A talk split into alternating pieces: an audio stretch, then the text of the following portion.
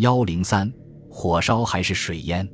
直到这种壮观的场面渐渐平息下来，他们原来的邻居便从家里和田间纷纷赶过来，一排排地站在路边，目送一支支绵延不断的犹太移民队伍，在西班牙盛夏的酷热阳光下，缓缓向海边和葡萄牙边境移动。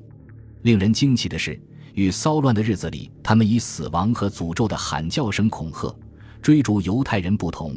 他们改成了用不声张的方式实施同样的恶行，甚至连对犹太教仇恨之深，如牧师安德雷斯·伯纳迪兹这样的人都出乎意料地受到感染。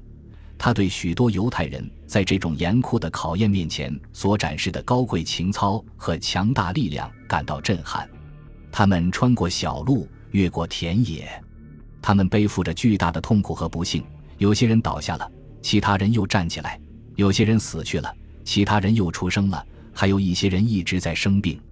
没有一个基督徒不再为他们感到悲伤。凡他们所到之处，基督徒们都在恳求他们受洗。有些人在痛苦中皈依了基督教并留了下来，但只有少数或者说极少数的人这样做。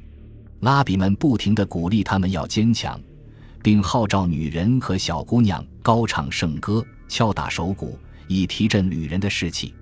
所以。塞法迪犹太人是在美妙的歌声不绝于耳的气氛中离开了西班牙，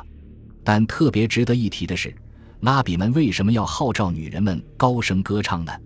当然是因为这是又一次出埃及，这次离开必然是出于上帝的命令，正如他们当年摆脱埃及人的奴役而出走是出于他的命令一样。